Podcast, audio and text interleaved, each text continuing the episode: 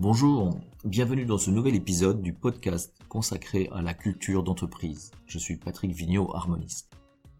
L'idée de ces podcasts est de recueillir le témoignage de dirigeants qui ont réussi à créer une belle culture d'entreprise et qui ont réussi à la mettre en œuvre tous les jours, rendant ainsi leur entreprise plus performante. Aujourd'hui, je vous emmène à la découverte de Codimag, une entreprise industrielle et familiale. J'ai le plaisir d'interviewer Benoît Demol, qui est le président de Codimag.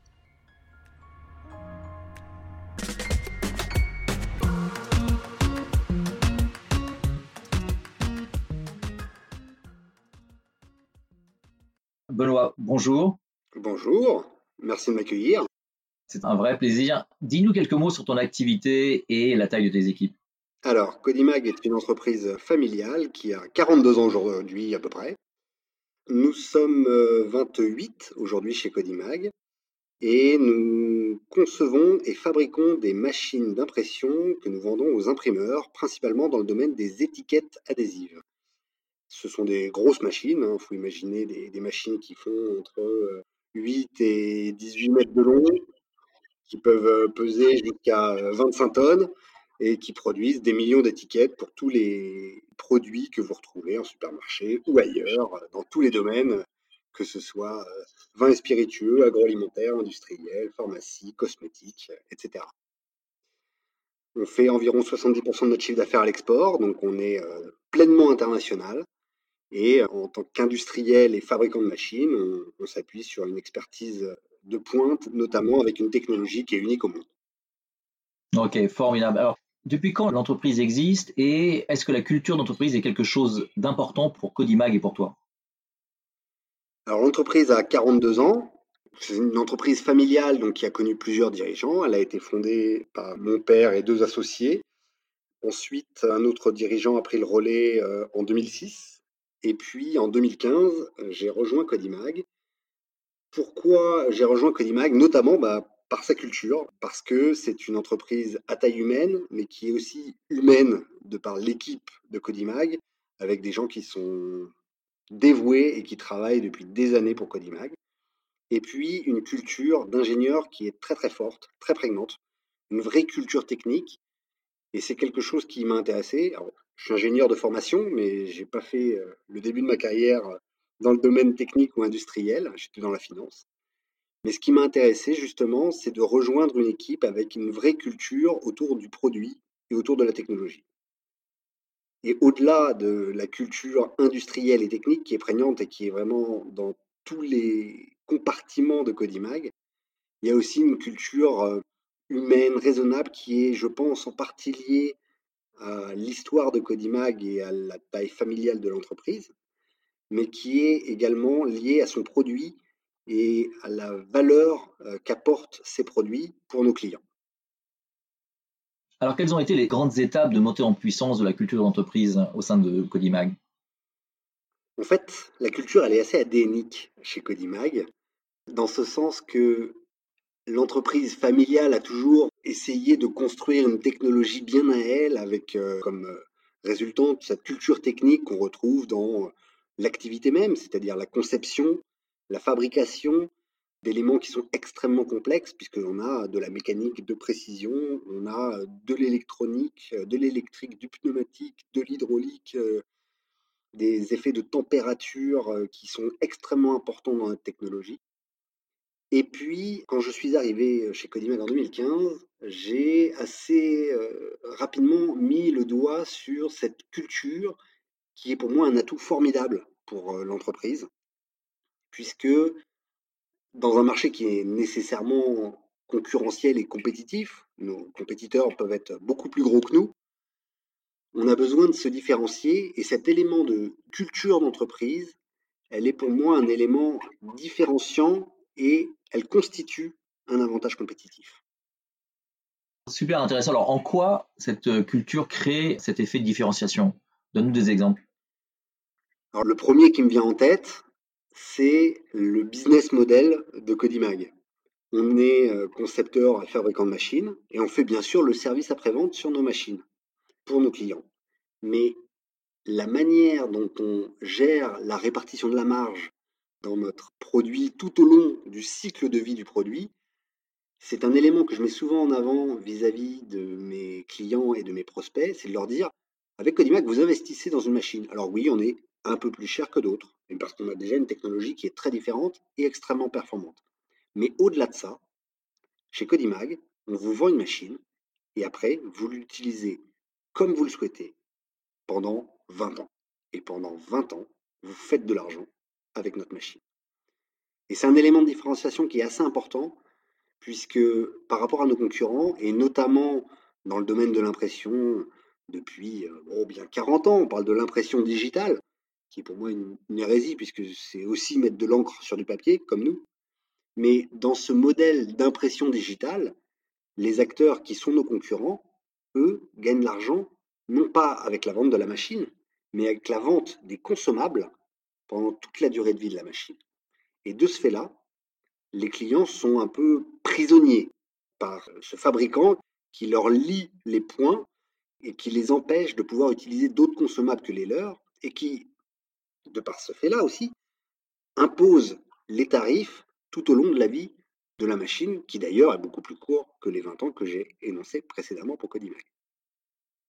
Donc quel mot tu mettrais sur la culture de Codimag? Alors les deux mots spontanément hein, qui me viennent à l'idée, c'est technique et bienveillant. Technique de par le produit, de par les compétences des salariés de Codimag, et bienveillant parce que le traitement que l'on porte à nos clients, il est extrêmement et nécessairement bienveillant. Par exemple, toujours dans le service après-vente, un de nos points forts, c'est que on a une hotline gratuite. C'est-à-dire que les clients nous appellent et on les dépanne par téléphone, par euh, mail, par euh, échange de vidéos, par euh, prise en main à distance des machines, bien sûr, sur les plus récentes. Enfin, ça fait déjà bientôt 9 ans qu'on fait ça, donc c'est plus si récent que ça, mais on a des machines qui ont plus que 9 ans. Et ça, on le fait gratuitement. C'est-à-dire que les clients ne sont pas facturés pour le temps qu'on passe en dépannage de leur machine.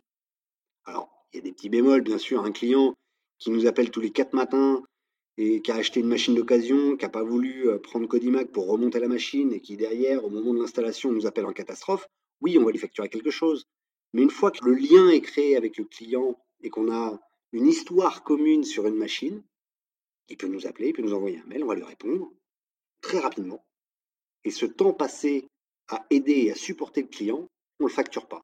Là aussi, c'est un élément de différenciation fort et ce qu'on peut qualifier d'une forme de, bienveillance, mais c'est pour moi plutôt un modèle économique assez vertueux, puisque le but, c'est que ce client il soit satisfait et qu'il rachète une Codimag avec une nouvelle machine chez nous.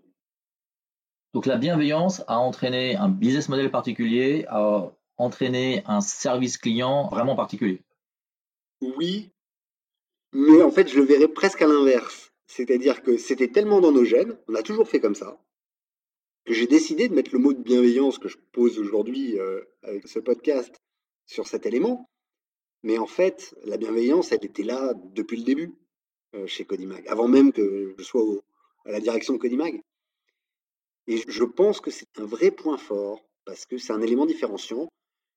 Et bon, on voit cette tendance aujourd'hui, le mot bienveillance, il est presque galvaudé. Pour autant, il a toujours été présent chez Codimag. Et je compte bien faire tout ce qui est en mon possible pour qu'il le soit encore très longtemps. C'est intéressant parce que ce mot de bienveillance est souvent utilisé en interne et non pas vis-à-vis de l'externe, vis-à-vis des clients. Euh, en parlant de l'interne, qu'est-ce qu'il y a de singulier de votre culture en termes d'organisation, de recrutement, d'intégration? Est-ce qu'il y a des exemples que tu aimerais souligner? Le point le plus prégnant sur ce sujet-là, je dirais que c'est les efforts que Codimag fait en termes d'apprentissage. On a beaucoup de salariés qui viennent euh, chez nous en apprentissage et qui sont recrutés derrière en CDI, qui font des carrières chez Codimag après leur apprentissage. Je pourrais citer un exemple parce qu'il est pleinement d'actualité. En 2008, on a un, jeune apprenti, Benjamin, qui a commencé chez Codimag comme apprenti technicien. Il a fait son cursus. Et puis, après son BTS, il a voulu poursuivre ses études pour devenir ingénieur. Il a continué, toujours en alternance chez Codimag. Bon, il a fait une petite parenthèse dans un grand groupe industriel pendant un an parce qu'il ne pouvait pas faire que Codimag pendant toutes ses études. Mais derrière, il a été embauché. Et il a été embauché comme responsable qualité. Puis, après deux ans comme responsable qualité, il a été embauché comme responsable de fabrication machine neuve. Donc, monter les échelons petit à petit. Et puis, pour être très transparent, il y a eu une petite parenthèse. Après dix ans chez Codimag, il m'a dit qu'il voulait voir autre chose, ce que je pouvais comprendre. Moi, je le regrettais, bien sûr, mais je le comprenais. Et puis, une opportunité s'est créée tout récemment, puisque notre directeur SAV, qui avait 35 ans de maison, est parti à la retraite. Et pour le remplacer, ben, on a appelé ce Benjamin et on lui a dit Mais qu'est-ce que tu penserais de revenir chez Codimag comme directeur SAV Il a accepté. Donc forcément, nous étions ravis. Et ce qui m'a intéressé, c'est de voir cette évolution. C'est un rapport humain. Le rapport qu'il a avec l'entreprise, il a commencé avant même que je sois chez Codimag, mais il a développé des relations très fortes avec ses collègues, avec son maître de stage, qui est le directeur SAV qu'il a finalement remplacé il y a 15 jours. Et finalement, je trouve que c'est un excellent exemple de la bienveillance que Codimag essaye d'apporter à ses salariés, ceux qui font des efforts pour Codimag, ceux qui travaillent pour montrer qu'ils veulent apporter quelque chose à l'entreprise, bah, Codimag est ravi de les faire évoluer. Et puis pour d'autres, bah, ce n'est que partie remise. Peut-être qu'il y a d'autres opportunités qui, à l'avenir, se présenteront. Mais cette bienveillance qu'on a envers les parties prenantes, les clients notamment, il y a d'autres partenaires chez Codimag, je pense notamment aux agents, aux fournisseurs, mais en interne, pour les salariés, je trouve que cet apprentissage conjoint, pour l'apprenti, c'est se former, pour l'entreprise, c'est apprendre à faire confiance et apprendre à, développer des compétences chez quelqu'un. Et c'est quelque chose qui nous tient à cœur et, qu'on a toujours fait chez Codimag. Alors là, c'est intéressant en termes de retour sur investissement. Est-ce qu'on peut mesurer l'impact de la culture? Là, on a l'impression qu'il y a une certaine fidélité peut-être, à la fois des clients et des collaborateurs. Est-ce qu'il y a un lien entre la culture d'entreprise et cette fidélité? Il y a un lien direct, c'est évident. Je pourrais pas te donner un, un comme ça, pour la simple et bonne raison que euh, c'est aussi quelque part quelque chose qui est nécessaire pour Codimag. Si on n'a pas cette fidélité de nos clients et de nos salariés, vu qu'on est une petite équipe, ça pourrait pas durer. Donc, cette fidélité, on la cultive, elle nous apporte énormément, et en fait, on ne pourrait pas vivre sans. Et je pense que c'est pour ça que ça fait partie de la culture de Codimag. Souvent, quand je parle à un prospect, je leur évoque un chiffre, c'est que les gens qui ont acheté une machine euh, Aniflow, donc notre dernière euh, génération de machines avec la technologie qui est unique au monde, il commande la deuxième machine un an et neuf mois après l'installation de la première. Alors, il faut ramener ça à la durée de vie d'une machine qui est de 20 ans. Donc, un temps aussi court de réinvestissement, ça démontre la pertinence de notre solution, mais ça démontre aussi l'attachement que les gens ont à la machine et à l'entreprise Codimag, parce que au quotidien, ils sont en contact avec nous pour le service après-vente, pour diverses demandes, pour faire des rétrofits sur les machines. Et tout ça, on est capable de leur amener. Et finalement, cette fidélité, elle est forcément rentable. Je ne pourrais pas te dire de combien, mais sans cette fidélité, c'est sûr que Codimax ne serait peut-être plus là aujourd'hui. Est-ce que tu mets en forme cette culture? Est-ce qu'il y a une sémantique particulière? Est-ce qu'il y a des rituels particuliers qui mettent en valeur cette culture? Alors, une sémantique particulière, pas vraiment. On va dire que la baseline de Codimag, je la fais en français, c'est imprimons l'avenir ensemble. Il y a le ensemble, déjà. C'est quelque chose qui me tient particulièrement à cœur. Donc c'est un peu euh, le motto de Codimag. En dehors de cette phrase-là, les rituels, et là je dois reconnaître, euh, on n'est pas très bon chez, chez. Il y a assez peu de rituels euh, autour de cette culture d'entreprise. Bon, il y a bien sûr quelques petits clins d'œil qu'on fait régulièrement, que ce soit des événements qu'on fait tous ensemble, souvent euh, autour de l'été, sur un barbecue par exemple, ou à Noël avec un repas de Noël, tous ensemble. ce qui est assez compliqué chez Codimac parce qu'il y a tellement de gens en déplacement, que ce soit euh, les commerciaux, que ce soit euh, les techniciens qui sont en intervention chez les clients, c'est très compliqué de trouver une date où tout le monde est là. Mais ces événements, c'est quelque chose qui est assez apprécié chez nous parce que bah, c'est assez rare. Donc, est-ce qu'on peut parler de rituel quand c'est très rare? Je ne sais pas. Mais on essaye de, ouais, de le cultiver à notre manière. Pour être très franc, je pense qu'on pourrait le faire beaucoup mieux parce que euh, on n'est pas très doué pour les rituels chez Codimag.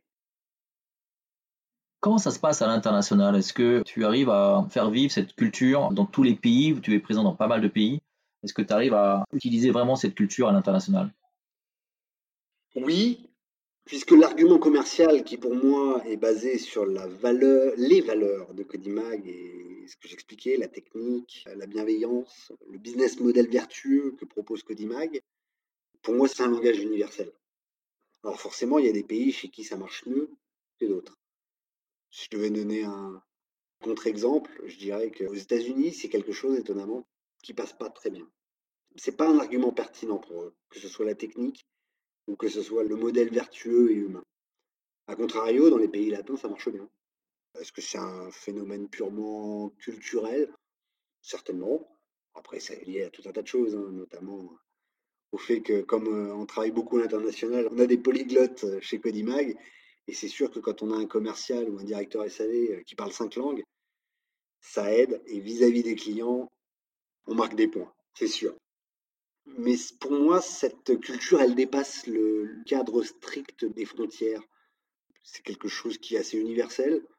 Et en tout cas, on n'adapte pas notre discours commercial sur les valeurs en fonction du pays.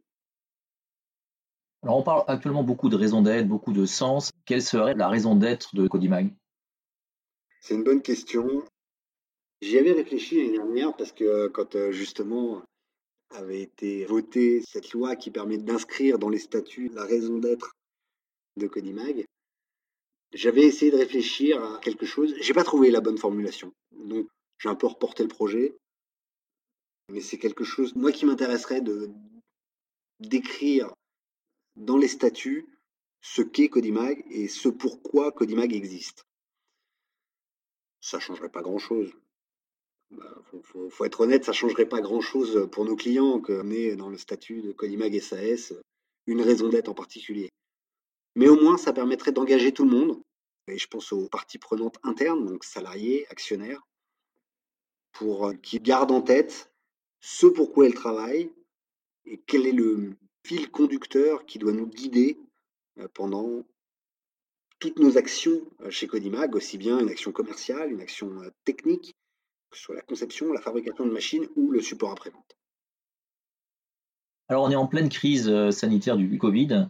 Comment ça se passe pour Codimag et comment la structure réagit? Et est-ce qu'il y a un lien entre cette façon de réagir et la culture d'entreprise? J'ai envie de dire, s'il y a la crise et si euh, tout s'écroule, au moins ce qui reste, c'est les valeurs. Et finalement, ces valeurs-là, elles me guident au quotidien, même dans les raisonnements d'urgence que j'ai. Quand je dis raisonnement d'urgence, c'est-à-dire euh, avec une chute brutale de l'activité, avec un confinement et donc une indisponibilité des salariés euh, qui, pour certains, euh, faire du chômage partiel, je suis obligé de m'adapter, mais j'essaye toujours de garder cette idée en tête que on le fait dans quel but? C'est d'assurer la pérennité de Codimag, c'est de permettre le rebond de Codimag dès que la crise sera passée. Je pense tout d'abord à la crise sanitaire, même si derrière on sait qu'il y aura une crise économique qui va être compliquée à gérer, mais là-dessus, euh, bah, je compte aussi un peu sur mes clients fidèles pour qu'ils n'oublient pas que pendant qu'on était en pleine crise sanitaire, on a continué à les aider. Et puis, euh, la manière de converser avec nos clients, prendre de leurs nouvelles, savoir comment est-ce qu'on peut les aider concrètement parce que euh, un tel a besoin de telle pièce en urgence. Et eh ben, on lui fournit telle pièce en urgence et puis on n'est pas regardant sur le fait qu'ils n'aient pas versé d'acompte ou quoi. Hier, j'ai un client portugais avec lequel on a très peu de contact parce qu'il est très autonome, qui m'appelle et qui me dit On n'a plus d'encre, il nous faut de l'encre. Normalement, chez Conimac, on ne vend pas d'encre parce que ce n'est pas notre business model. Comparé à nos concurrents, c'est une différence forte. Mais bon, on a forcément des pots d'encre à l'atelier, puisque bah, faut bien qu'on démarre nos machines, qu'on fasse des tests pour les prospects. Et ben donc on s'est débrouillé, on s'est dépatouillé pour lui trouver euh, les pots d'encre de l'atelier, puis on lui a expédié, puis en attendant, on, verra comment on fera pour imprimer avec le jaune qui va peut-être nous manquer dans les prochaines semaines dans les pots d'encre. Mais le but, c'était de l'aider, c'était de le dépanner. Et finalement, cette réactivité, ce souhait de satisfaire et de s'adapter à, des contraintes qui sont euh, multiples, ça fait partie de, des valeurs de Codimag. Et c'est pour ça que je dis que ça continue à nous guider, même pendant euh, cette crise qui est très honnêtement euh, compliquée à gérer. Je, te racontais en préambule de ce podcast qu'effectivement, on est trois chez Codimag au lieu des 28 habituels. C'est compliqué, mais on s'organise, on se débrouille. Puis finalement, notre petite taille nous aide aussi, puisque on a toujours été un peu adaptable et on continue à l'être. Et je pense que c'est bien pour Codimac de s'en rendre compte. Et j'espère que mes salariés, quand ils écouteront ce podcast, comprendront à quel point notre flexibilité, notre adaptabilité est un vrai vecteur fort de performance en interne pour Codimac. Alors, avoir un fabricant français de machines-outils présent à l'international, très innovant, c'est finalement assez rare, il n'y en a plus beaucoup. Comment ça se fait que Codimag existe encore en France? Alors en machine d'impression, c'est vrai qu'on est vraiment plus très nombreux. D'ailleurs, on, essaie de, mettre en place une initiative avec les autres fabricants français de machines d'impression. On est plus très nombreux, on est euh, quatre dans le domaine.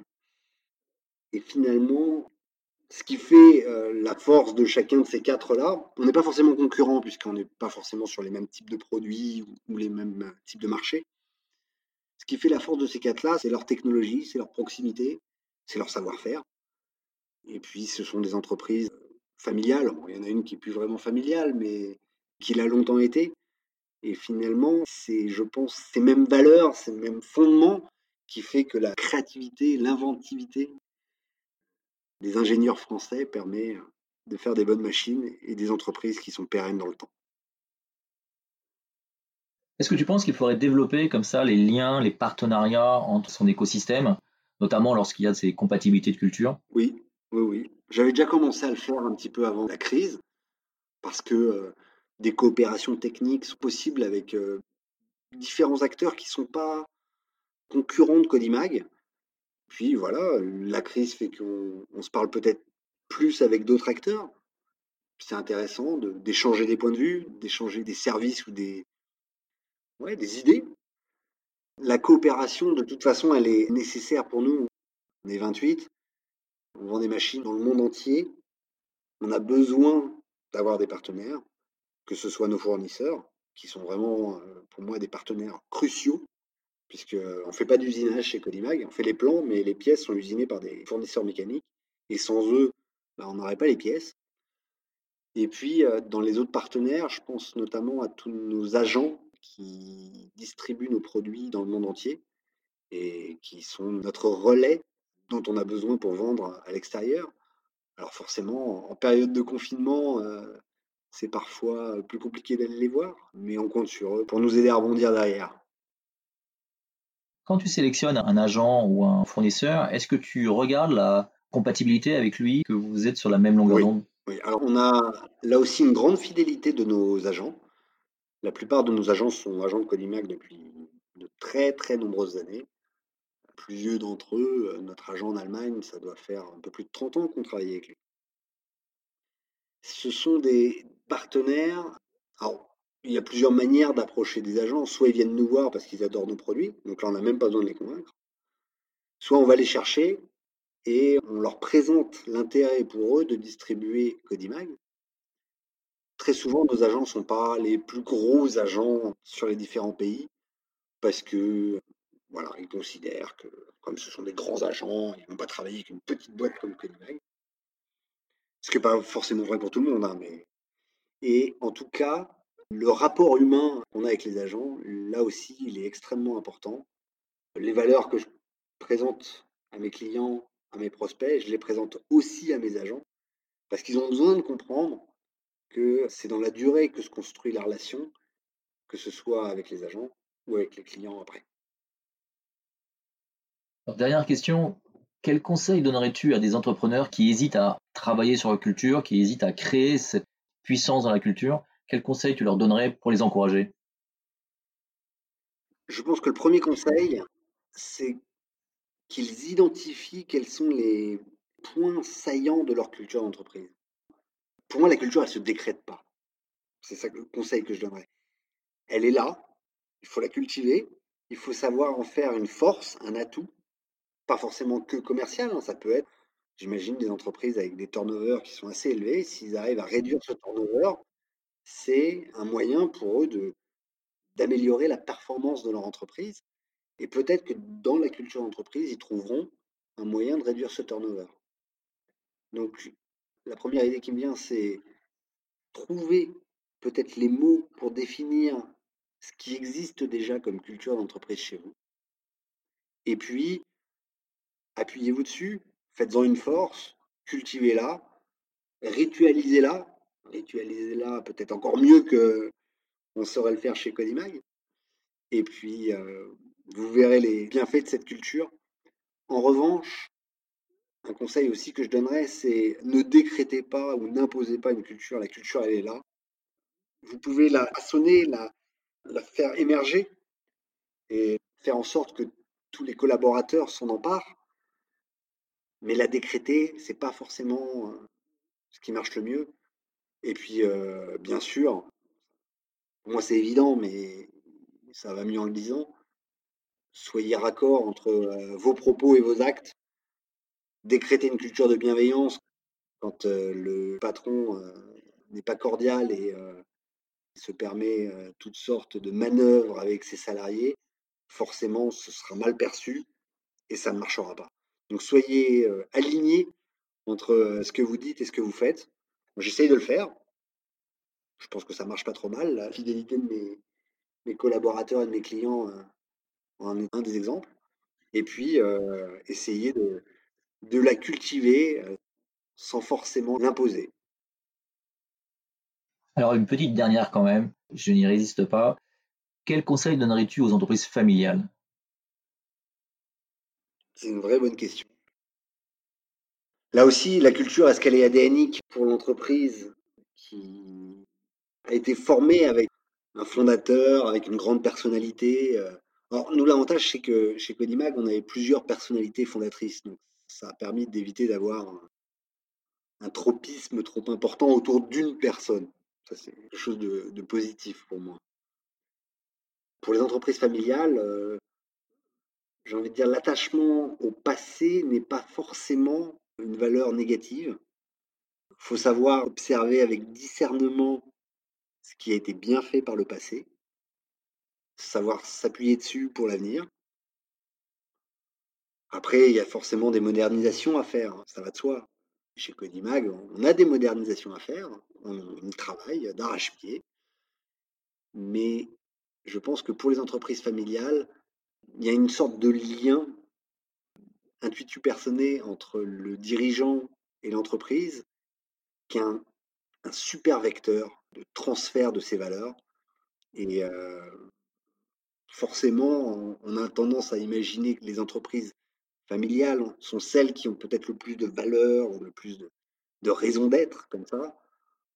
Je suis pas sûr que ce soit forcément ça, mais l'avantage d'une entreprise familiale, c'est qu'aussi le capital est souvent bah, familial et donc de long terme, et donc que ces valeurs s'expriment encore plus pleinement sur le long terme. Un grand merci, euh, Benoît. Merci. Je peux terminer avec un petit mot Bien sûr, avec grand plaisir. Tout à l'heure, on parlait un peu des rituels et des choses qu'on ne fait pas forcément bien chez Codimag. Moi, il y a un, un exemple qui me revient en tête et qui m'a. j'ai trouvé vraiment parfaitement adapté aux valeurs de Codimag. Autour de la machine à café, on a un espace où d'habitude on met le planning des déplacements des techniciens à venir sur les prochaines semaines. Et un matin, j'arrive et notre nouveau responsable de fabrication, il avait euh, posé un petit sticker sur ce tableau avec marqué Ici, le possible est déjà fait. L'impossible est en cours. Pour les miracles, prévoir 48 heures de délai.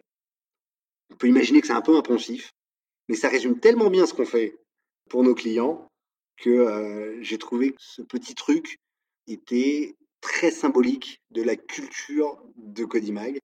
Et donc, ça m'a ravi de, voir quelqu'un prendre l'initiative de le faire sans forcément en référer à personne. Et, le mot est toujours là, et écrit en gros sur le panneau euh, à l'entrée de l'atelier. Nous, au sein des harmonistes, on a coutume de dire que le dirigeant a gagné lorsque l'ensemble des collaborateurs sont les premiers gardiens de la culture. Ce n'est plus le dirigeant qui joue au garde-chiompe, que c'est chaque collaborateur qui veille à la préservation de la culture d'entreprise puisqu'il y est attaché vraiment. Eh ben, j'espère que très bientôt, je, saurai voir euh, chez tous mes salariés ce transfert de, la culture et de, du fait de cultiver ces valeurs de Codimac qui me sont chères. Un grand merci, Benoît. Merci beaucoup.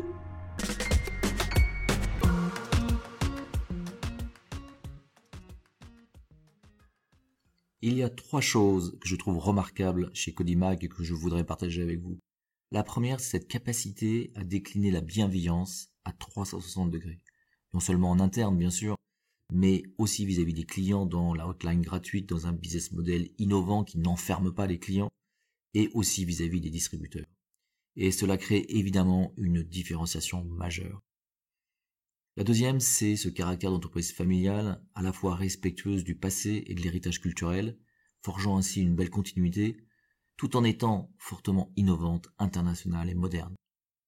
Et enfin, c'est cette fidélité des clients et des collaborateurs qui est exceptionnelle et qui marque les entreprises à très forte culture. Si vous avez aimé ce podcast, n'hésitez pas à le commenter, à le partager. Je vous donne rendez-vous dans nos prochains podcasts pour découvrir de nouvelles et belles cultures d'entreprise. C'était Patrick, harmoniste à votre écoute et à votre disposition. Je vous souhaite une très belle journée. À bientôt.